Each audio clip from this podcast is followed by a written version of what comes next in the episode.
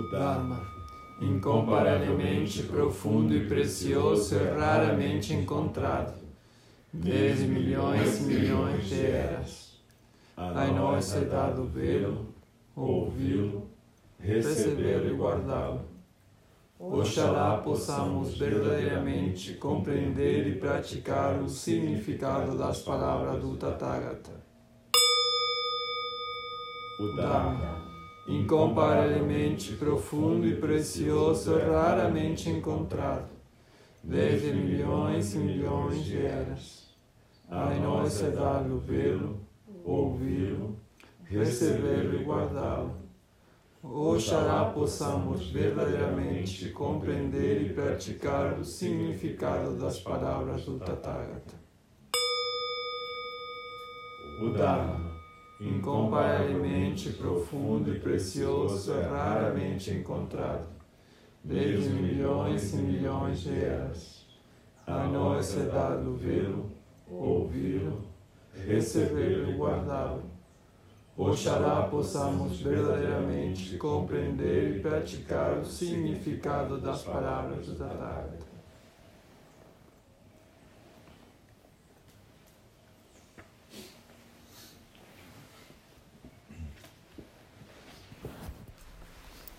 Então, procura reencontrar a sua postura de zazen, a sua atenção plena, concentração na respiração.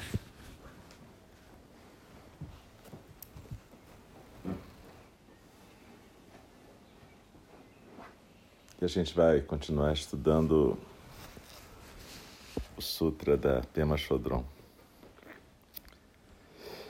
O monastério Gampo fica em um local amplo onde o céu e o mar fundem-se. O horizonte estende-se infinitamente e nesse vasto espaço pairam gaivotas e corvos.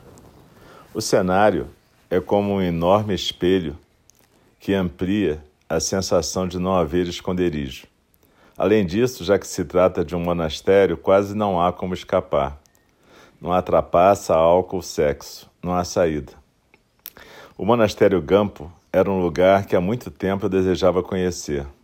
Trumpa Rinpoche me convidou para dirigi-lo, e então finalmente lá estava eu.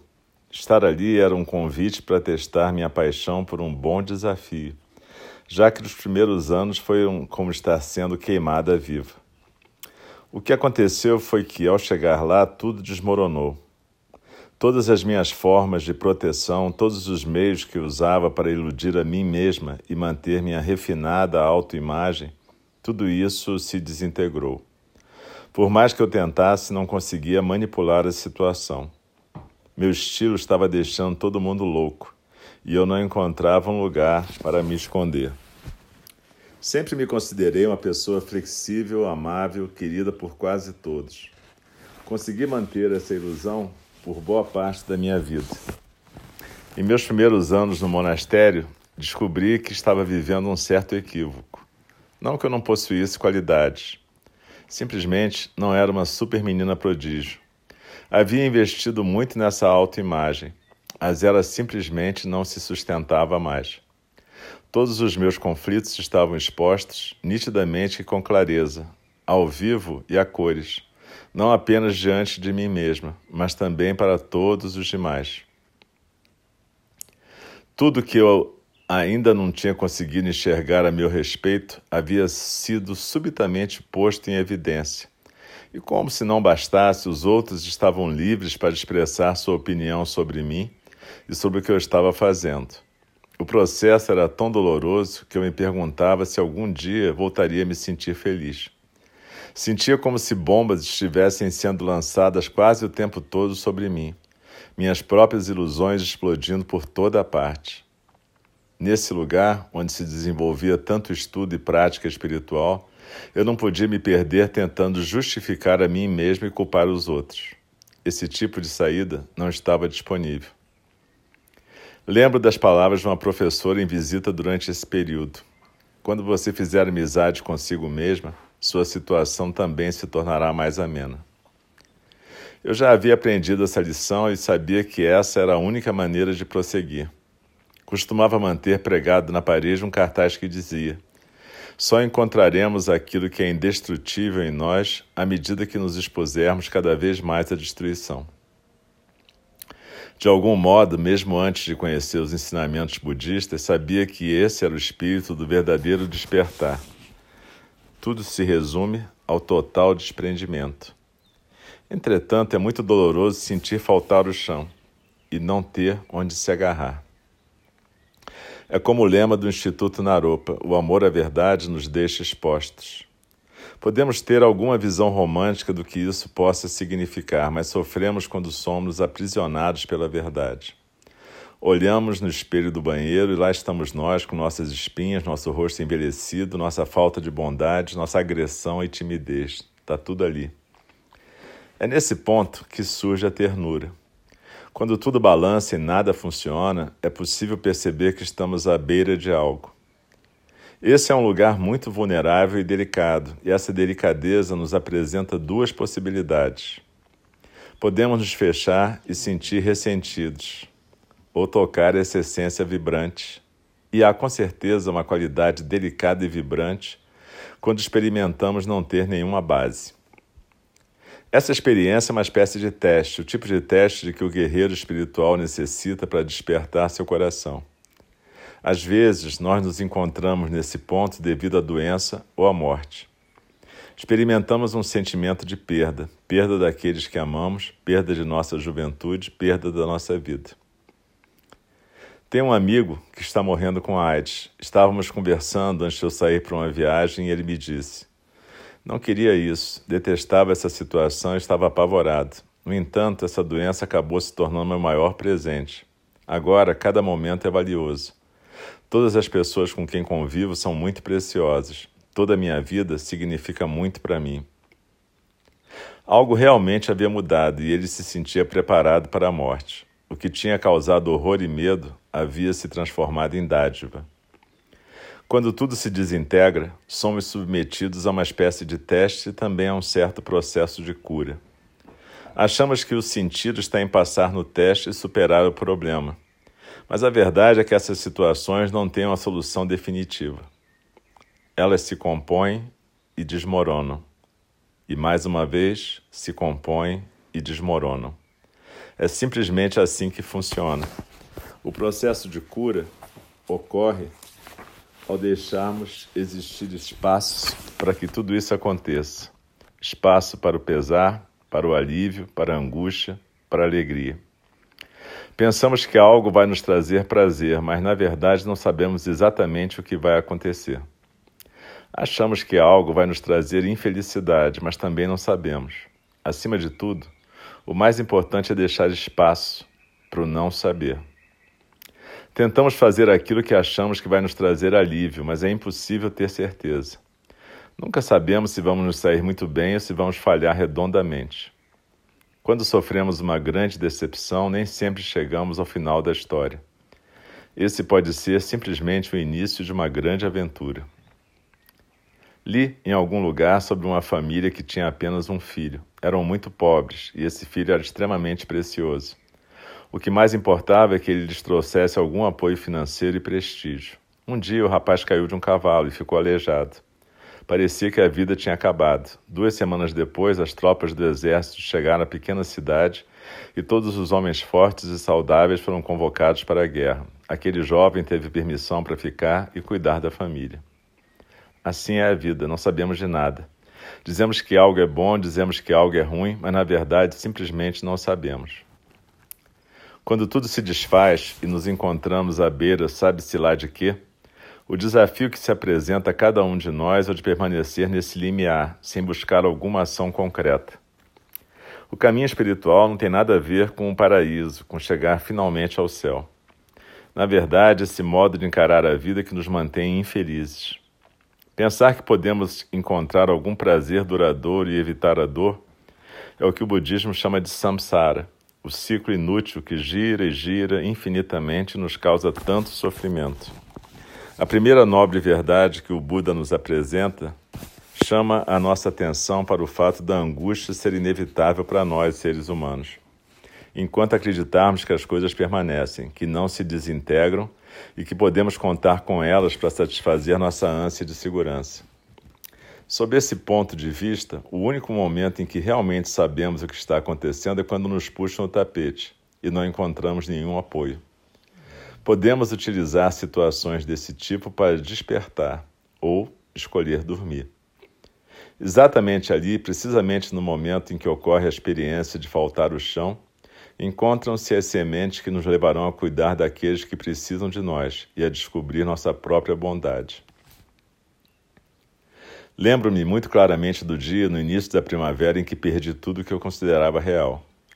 Embora isso tenha acontecido antes que eu tivesse qualquer contato com os ensinamentos budistas, representou o que alguns poderiam chamar de uma autêntica experiência espiritual. Ela ocorreu quando meu marido me contou que estava tendo um caso. Vivíamos na região norte do Novo México. Eu estava parado em frente à nossa casa de adobe, tomando uma xícara de chá. Ouvi quando o carro chegou e o barulho da porta batendo. Então ele caminhou até a casa e, sem qualquer aviso, disse que estava tendo um caso e que queria o divórcio. Lembro do céu e de como ele era imenso. Lembro de, do murmurar do rio e do vapor que saía da minha xícara de chá. O tempo não existia, não havia nenhum pensamento, não havia nada, apenas a luz e uma quietude profunda e ilimitada. Então me recompus, peguei uma pedra e atirei nele. Quando me perguntam como acabei me envolvendo com o budismo, sempre respondo que foi porque estava com muita raiva do meu marido. A verdade é que ele salvou minha vida. Quando esse casamento desmoronou, tentei arduamente, muito, muito arduamente, encontrar algum tipo de consolo alguma segurança, algum lugar que me fosse familiar e onde pudesse repousar. Para minha sorte, nunca consegui. Instintivamente sabia que a destruição do meu velho eu, dependente e apegado, era o único caminho a seguir. Foi nessa época que pendurei o tal cartaz na parede. A vida é uma boa professora e amiga. Se pudéssemos perceber, veríamos que tudo está sempre em transição. No fim, nada é como sonhamos. Esse estado descentralizado e indefinido representa a situação ideal. Nesse ponto, não estamos presos a nada e podemos abrir nosso coração e mente além de qualquer limite. Essa é uma situação sem agressividade, muito frágil, muito aberta. Ficar nesse desequilíbrio, com o coração partido, o estômago apertado, o sentimento de desesperança e o desejo de vingança é o caminho do verdadeiro despertar. Ficar na incerteza, pegar o jeito de relaxar no meio do caos, aprender a não entrar em pânico. Esse é o caminho espiritual. Desenvolver a habilidade de perceber-se, de perceber-se com suavidade e compaixão. Esse é o caminho do guerreiro espiritual. Gostando ou não, temos de nos flagrar um milhão de vezes e mais uma, quando congelamos em ressentimento, amargura e indignação. Quando congelamos de qualquer modo, até mesmo em sentimentos de alívio e inspiração. Todos os dias poderíamos pensar na agressividade que existe no mundo, em Nova York, Los Angeles, Halifax, Taiwan, Beirute, Kuwait, Somália, Iraque, em todo lugar. No mundo todo há sempre alguém lutando violentamente contra um inimigo, e a dor está em franca escalada. Todos os dias poderíamos refletir sobre isso e perguntar: vou acrescentar mais agressão ao mundo? Todos os dias, quando as situações se tornam tensas, poderíamos apenas nos perguntar: vou cultivar a paz ou vou meliar a guerra?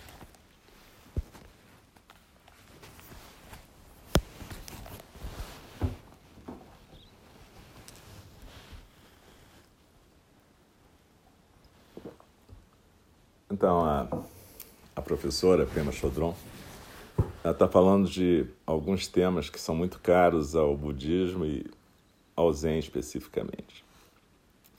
Essa questão da impermanência, na verdade, o Buda chamava de uma das três marcas da existência. É, na verdade, as três marcas da existência têm a ver com a impermanência, com a angústia e com o não eu. São é, essas três coisas é que o Buda chamava de três marcas da existência. Não eu como ausência de substância ou essência. Impermanência o nome já diz, e angústia também. Então a questão aqui, e que ela traduz em termos mais atuais para a gente, né? como é que a gente lida com isso? Normalmente a gente lida com isso tentando fugir. E não tem nada de mais tentar fugir, é da natureza humana. A gente tenta evitar a dor. Mas a questão aqui é que a gente está tentando achar um outro jeito, porque a gente não pode fugir para sempre. E normalmente, quando a gente tenta fugir para sempre, a gente termina se machucando mais. Então, a ideia do Buda, e isso que a gente tem que agradecer a ele, e é por isso que a gente faz sempre um retiro nessa época do Rohatsu, a ideia do Buda é que, bom, eu não vou poder continuar fugindo para sempre, então eu vou ter que buscar um método para poder lidar com a minha angústia. E ele buscou os métodos que ele tinha na época. Ele não, ele não sentou um dia e falou assim: ah, bom, nada serve para mim, eu vou inventar o meu próprio. Nada disso. Ele saiu da casa dele e ele foi estudar com os professores que existiam disponíveis na época mestres que viviam na floresta e que ensinavam técnicas que mais tarde iriam se tornar parte do que a gente chama hoje em dia de yoga, e técnicas de meditação de várias tradições. E ele buscou arduamente se libertar da sua angústia através dessas técnicas, mas apesar de ter dominado essas técnicas de uma forma tão bacana que os professores Ambos queriam que ele se tornasse o herdeiro deles e assumisse o ensinamento. Ele agradeceu, ficou super agradecido, mas percebeu que continuava angustiado. E então ele acabou resolvendo que ele ia ter que desenhar um método para ele mesmo. Né? Como a gente fala, precisa desenhar? Pois é, ele precisou desenhar para ele mesmo o tal método. E aí ele foi sentar com o medo dele, sentar com a angústia dele e desenhou esse método que a gente pratica até hoje, obviamente com o acréscimo de centenas, milhares de anos de prática, digamos assim, de vários professores que foram passando para a gente. Então a questão aqui é um método que na verdade é um método de vida, né? É parar de fugir, parar de fugir de, da gente mesmo, é poder olhar de frente para o medo. É claro que a gente tem que procurar os auxílios que a gente tem que procurar. Mesmo na nossa tradição, a gente fala em Buda, Dharma e Sangha. Não existe uma ideia de que você sozinho vai dar conta de tudo. O Buda não dizia isso. E ele mesmo não ficou sozinho. Depois que ele conseguiu desenhar o tal método, ele foi compartilhar esse método com pessoas e construiu uma sangha, uma comunidade de praticantes. E não se enganem, na verdade a comunidade fez o Buda ser quem ele era também. Por isso que a gente fala de três tesouros: Buda, Dharma e Sangha. Na verdade, ele não era sozinho, ele funcionava junto com o ensinamento e junto com a comunidade dele. Então isso indica para a gente o seguinte: tá bom, existe a possibilidade da gente, assim como o Buda, da gente encarar os nossos medos e as nossas angústias. Existe um ensinamento para isso e existe uma comunidade que pode nos suportar, sustentar. E o Buda também nunca falou que isso tudo era uma forma de você dispensar, por exemplo, os tratamentos da época. Eu sempre falo isso porque às vezes a gente imagina que a prática espiritual vai substituir médicos, psicólogos, tratamentos, todos os tratamentos que a gente tem disponíveis hoje em dia. E não é nada disso. O Buda tinha médico, ele se tratava com medicina que não era medicina ayurvédica, que na verdade foi estruturada um tanto quanto posterior, mas era um antepassado da medicina ayurvédica. E ele continuava conversando com outros professores. Então, na verdade, é, isso é um sistema muito integrado de prática. E é isso que a gente tem que entender. Nenhum de nós, como a Pema Chodron, é um super prodígio que vai conseguir resolver tudo sozinho. Às vezes a gente leva tempo para perceber isso. Às vezes a gente leva tempo a perceber que a gente precisa de um caminho espiritual, que a gente precisa de uma sanga, seja qual for a tradição. Não estou dizendo que tem que ser o budismo, o zen ou qualquer coisa desse tipo. Parece que chegou mais uma sangue. Mas enfim, é, de qualquer jeito, é, é até interessante, porque se a gente vê como é que os cachorros reagem, é basicamente a questão do medo. É assim que a gente fica na vida, né? Tudo que a gente não consegue entender de cara, a gente tenta latir, afastar, recalcar, reprimir. Tem mil maneiras de a gente tentar afastar aquilo de que a gente tem medo. Mas de repente, se a gente tiver a coragem de encarar, às vezes daquele objeto que a gente tem medo vem até um pedaço de bolo, né, caramba? E a vida é assim, muita coisa que a gente tem medo, na verdade, se torna um presente para a gente. E o zazen tem a ver com essa possibilidade da gente ficar quieto diante da angústia, ficar quieto e poder viver nesse espaço muito delicado que a Pema Chodron fala. É bem interessante isso. Porque se a gente observar bem, a gente normalmente tem pouca tolerância para esse momento. Esse momento que é um momento de despertar realmente. É porque a gente acha que despertar é uma experiência de êxtase. Como se fosse uma viagem super bacana. Ah, boa, se fosse isso, era mais fácil fazer uma viagem super bacana. Na verdade, esse despertar é uma coisa que é meio ambígua ele, em geral, ele aparece como uma sensação estranha de falta de chão. E isso a gente não suporta bem. É isso aqui que ela está frisando. Lembra quando a gente estava praticando o zazen e a gente estava falando daquele espaço aberto, ilimitado, que numa forma física a gente pode sentir um pouco entre nos intervalos entre as expirações e as inspirações, quando tudo está mais quieto quando não tem nada acontecendo, um breve momento onde não apare... é entre o aparecimento de um pensamento, o seu desaparecimento e o aparecimento de outro. É aquele breve espaço de vacuidade total. Às vezes a gente consegue viver isso. E quando a gente está vivendo isso, frequentemente a sensação não, inicialmente não é agradável, porque a sensação aí é de falta de chão completa. É isso que naquele Koan Zen é dar um passo e se afastar de um mastro de 30 metros e ter uma queda livre.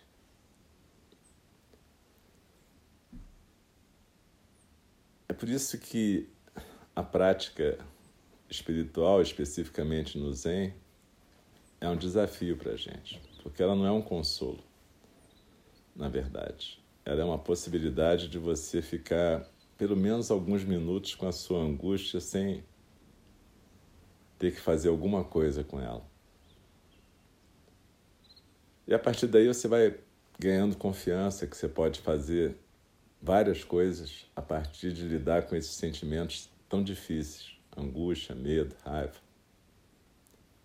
Que não seja necessariamente sair correndo, ou descarregando, ou agredindo.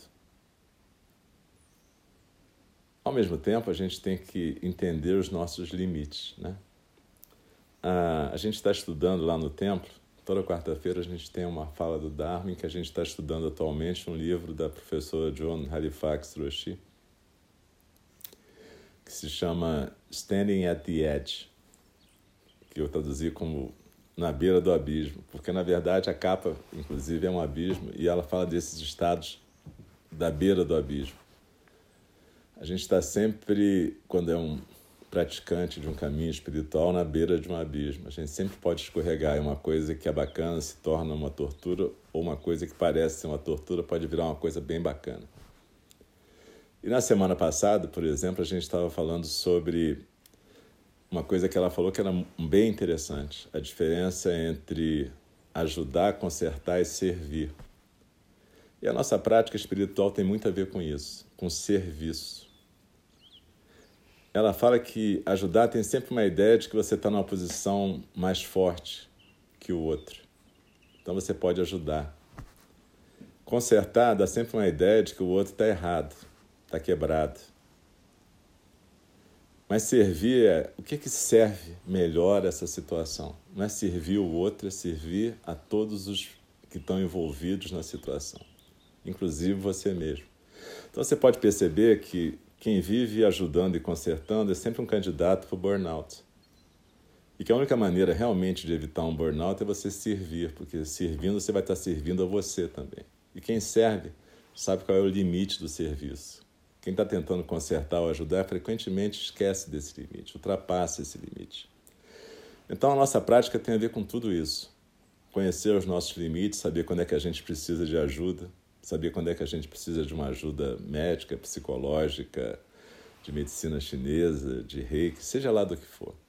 A gente tem que saber buscar ajuda e saber buscar os suportes na nossa rede. Além de tudo, a gente tem que saber participar de alguma rede espiritual. Como eu já disse, não precisa ser budista nem zen, mas é importante que a gente pratique num grupo. Porque é no grupo que a gente vai desenvolver a nossa capacidade de viver o Dharma daquela tradição. Não existe isso de você se desenvolver sozinho. Sozinho você só desenvolve o seu ego. E foi isso que a Pema Chodron percebeu. Ela foi para o monastério Gampo, que fica numa cidade chamada Halifax, que é uma cidade bem pequena, na Terra Nova, lá no Canadá, e que a maior parte do ano é, um, é tipo um promontório de gelo perto do mar, ou seja, um lugar congelante mesmo. E de repente, naquele lugar congelante, ela estava isolada com um grupo de monges e monjas e ela era responsável e de repente ela teve que encarar como é que ela funcionava como chefe ali. E realmente uma das melhores maneiras da gente perder a ilusão com a gente é você ser chefe de qualquer coisa. Facilmente você descobre como você estava enganado sobre a sua bondade, generosidade, amabilidade, tudo isso. E aí você tem que descobrir, aí sim, essa diferença entre ajudar, consertar e servir. O que, que serve a situação? Então, o caminho da gente, a proposta do caminho da gente no Zen é seguir essa proposta do Buda Shakyamuni. Aprender a sentar, aprender a ficar quieto, aprender a seguir a respiração, aprender a se concentrar na sua postura. E tudo isso para você poder ficar quieto em silêncio e começar a perceber que existe um balé, uma dança da realidade, mas que você não precisa se apavorar com essa dança. Essa dança se dá em muitos planos, em muitos níveis, em muitas dimensões. A gente é só um agregado de átomos e substâncias e de repente a gente vira um canal para a consciência, para esse ser que a gente chama natureza búdica. Não importa se a gente acredita nisso ou não, cada um acredita no que quer ou desacredita do que quer. Mas o fato é que a vida continua sendo um mistério. Como é que essa consciência acontece? Como é que ela aparece? Como é que ela vai embora? A vida pode ser muito mágica e a gente às vezes aprende a lidar com essa mágica. O Zen é muito pouco mágico nesse sentido porque ele está querendo uma outra coisa. O que o Buda queria é que primeiro a gente aprendesse a ficar com a gente e depois a gente pudesse criar nesse mundo e poder ver no samsara o nirvana. Mas tudo isso começa com aprender a ficar realmente quieto. Uma outra professora fala que peregrinação não é só quando você vai para o Nepal, como eu fui, ou para o Tibete, ou para qualquer lugar. Peregrinação é a nossa vida cotidiana, quando a gente sabe encontrar o mistério o sagrado e o desafio espiritual no nosso dia a dia.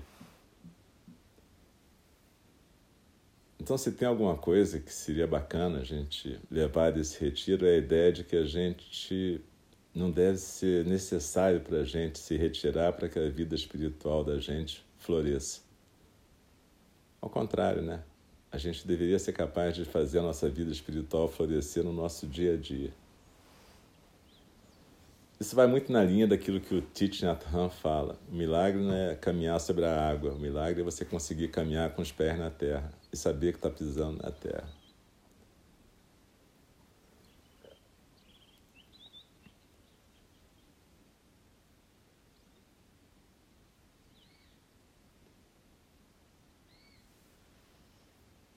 Então, hoje a gente, mais tarde, depois do jantar, a gente vai, depois do jantar e depois do zazen da noite, a gente vai fazer um, um ritual com fogo. Você pode se perguntar por que tudo isso de água, fogo, terra, ar, espaço. Na verdade, a gente lida com isso no budismo o tempo todo. Tanto que tem uma recitação que a gente faz na hora da comida, quando está no dia a dia está no retiro, onde a gente fala assim: terra, fogo, água, ar espaço se combinam para que se torne esse alimento. Inúmeros seres deram suas vidas e trabalhos para que possamos comer. que estejamos nutridos para nutrir a vida. E é isso, quer dizer, na verdade a gente está lidando com esses elementos o tempo inteiro. No budismo nós somos feitos de agregados, e esses agregados têm a ver com os elementos. Então, simbolicamente, quando a gente lida com os elementos, a gente está lidando com forças que estão presentes em todos nós. A água significa aquele fluxo, a correnteza dos sons do mundo que está sempre fluindo e que se a gente deixar fluir o tempo todo, nada vai grudar na gente, na verdade, nem a gente vai ficar grudado em nada. Essa é que é a ideia da purificação, porque se você pensar, não existe nada inerentemente puro nem contaminado. Isso é que nem o Sutra do Coração fala. Mas a verdade é que tudo aquilo que fica estagnado é o que a gente chama de contaminado. O Nisargadatta, que é um, um mestre védico indiano, ele fala um pouco sobre isso. Ele fala que a vida é como uma correnteza e quando alguma coisa para no caminho e vira um redemoinho daquela correnteza, você fica juntando folhas que vão apodrecendo ali. E é basicamente isso. A gente não faz um ritual de purificação porque a gente é sujo e a água é limpa. Nada disso. A gente está só querendo se incorporar no fluxo. Saber que tudo tem que fluir o tempo todo. Assim como a gente não faz um ritual do fogo porque a gente quer queimar alguma coisa simplesmente. A gente quer transformar essa coisa. Como a ilusão que a gente transforma. As ilusões são inexauríveis. Faço o voto de transformá-las. Quando a gente inspira e expira no zazen, a gente está mexendo com o elemento do ar. E quando a gente come, quando a gente faz cocô e quando a gente mexe na terra, a gente está mexendo com a terra. E basicamente a ideia é que a gente possa entrar em contato com a nossa natureza de espaço aberto e ilimitado. Então vamos ficar alguns minutos em zazen. Procura prestar atenção na sua expiração, se aquietar no seu centro.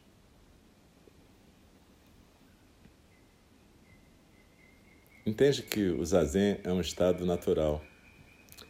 Quando o Dogen fala no Fukan Zazengi, que é tão somente agradável e fácil prática do Buda, eu mesmo já pensei algumas vezes que era uma sacanagem dele, pensando assim, pô, esse cara tá me sacaneando, né? Mas não é não. É porque a gente complica o zazen. Claro, tem todos aqueles exercícios que a gente faz, concentração, observação, a sequência que a gente cria, e tudo isso é necessário para que a gente possa encontrar o nosso centro de silêncio. Mas o seu centro de silêncio é a sua casa. Crie intimidade com a sua casa, não tenha medo da sua casa. E você criando intimidade com a sua casa, no seu centro, você vai poder receber todos os parentes, os mais agradáveis e os mais desagradáveis. Aqueles que você coloca a vassoura atrás da porta e aqueles que você recebe com café um bolo e um abraço. Às vezes, vai chegar aquela angústia que você não quer ver, mas recebe ela, dá um chazinho. Tem uma história do Buda em que ele estava meditando num lugar, numa floresta, e de repente chega Mara. Mara, às vezes, é chamado de demônio o equivalente do demônio na mitologia hindu. Na verdade, Mara é o deus do samsara, é o deus da ilusão. E, evidentemente, Mara é o duplo do Buda, é a sombra do Buda. Então, toda vez que você vê mitos sobre o Buda, ele está sempre acompanhado da sombra dele. Natural, todo mundo tem uma sombra. Só que o Buda ficou amigo de Mara. Se você pensar, quando ele desperta, ele não fala assim, eu matei Mara. Não, ele vira para o Mara e fala assim: Mara, agora você não vai mais fazer a sua casa em mim. Isso é importantíssimo. Ele, na verdade, passa a receber Mara na casa dele. A casa é dele. E Mara é convidado e recebido. Simples. E é isso que esse pequeno conto fala. Fala que Mara chega e, de repente, Ananda, que era primo do Buda, bem mais jovem que ele, e que funcionava como assistente, estava Aí, tomando conta, fazendo chazinho, vendo o que, que o Buda precisava, aí Mara chega para o Ananda e fala assim: aí, Ananda, fala lá para o teu mestre que eu quero conversar com ele. Aí Ananda fala: como que ele vai conversar com você, que é o cara do mal? Para com essa porra. Aí, de repente, o Ananda fala, o Mara vira para ele e fala assim: não, mas eu insisto, vai lá, você não pode decidir por ele. Aí o Ananda viu que era verdade, muito a contragosto, foi lá falar com o Buda. Buda, o Mara tá aí, quer falar com você. Eu já disse que você não podia, mas ele insiste. Aí ele falou, como não posso? Eu adoro quando ele vem, chama ele aí, prepara um chá pra gente. E aí o Ananda ficou com aquela cara de bundão, foi chamar o Mara, e o Mara sentou lá com o Buda. Aí o Buda ofereceu chá para eles, começaram a conversar, porque já se conheciam há muito tempo, né? o tempo todo da vida do Buda e das vidas anteriores também. Aí o Mara falou para ele: Pô, eu tô cansado de ser o Mara, todo mundo só fica querendo falar contigo, cara. Todo mundo só quer se dirigir a Buda, eu sou o cara do mal, por que, que é isso? Não dá pra gente trocar um pouquinho, não? Já viu os meus servidores, todos, uma galera horrível, que só fica fazendo bobagem. Aí Buda falou assim: E os meus, por acaso, você acha que são melhores? Eles vivem querendo se iluminar, e aqueles monges todos gordos com minhas ofertas que traem para mim. É, dá mesmo. Fica na tua que eu fico na minha, vai dar tudo certo. assim. Aí eles terminam lá se abraçando, o Mara fala, ah, então tá, eu continuo com o Mara, você continua com o Buda e vamos seguir em frente. E é uma história bem bacana, porque tem a ver com essa possibilidade que o Buda teve de ficar amigo da sombra dele. É uma história bem diferente da maior parte dos mitos que colocam em oposição a luz e a sombra. Mas no Zen, tem aquele sutra que diz: a luz e a escuridão andam juntas como o pé de antes, junto com o pé de depois. Então é isso, procura deslizar e ficar íntimo da sua casa, no seu centro, para você poder receber o que vier, sem expectativa, sem avaliação, sem julgamento. No zazen, o zazen é agradável, fácil e prático por causa disso. Porque a gente não tem que atingir nada. É como Norman Zoketsu Fischer falava ontem. O Zen não é para nada. Nesse sentido, ele é inútil, não é útil para alguma coisa. Ele é totalmente inútil, porque é aprender a ficar totalmente aberto, quieto, aberto para o que vem.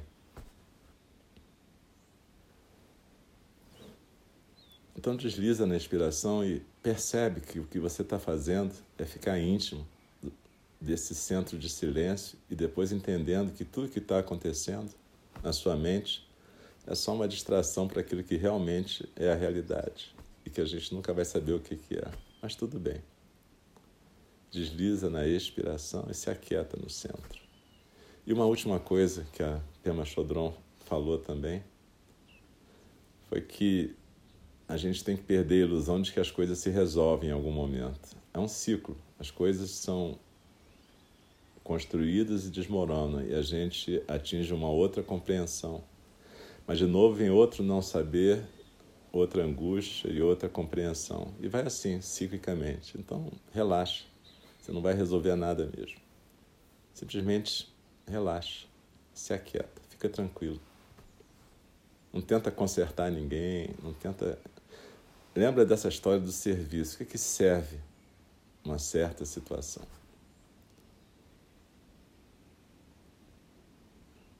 E isso inclui sempre aquele que está servindo, o próprio servidor.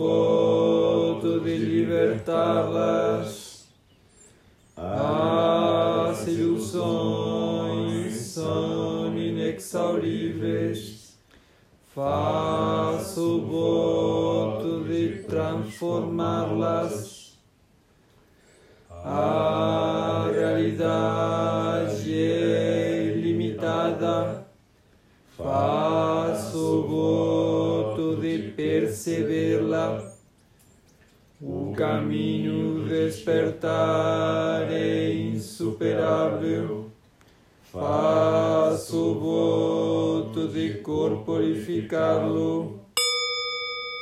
As criações são inumeráveis, faço o voto de libertá-las.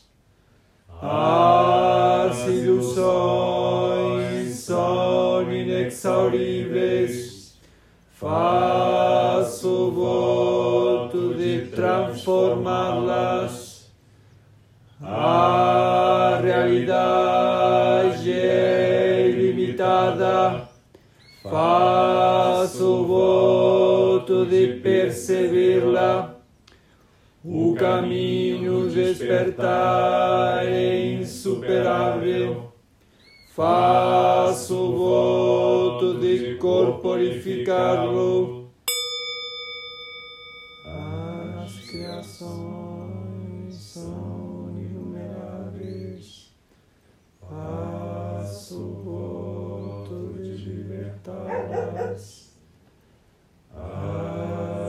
Ilusões são inexauríveis.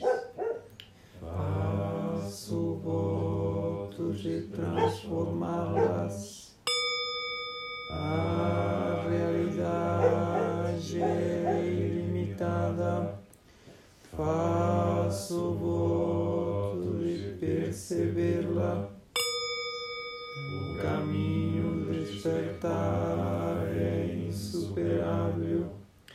Faço o voto de corporificar-lo.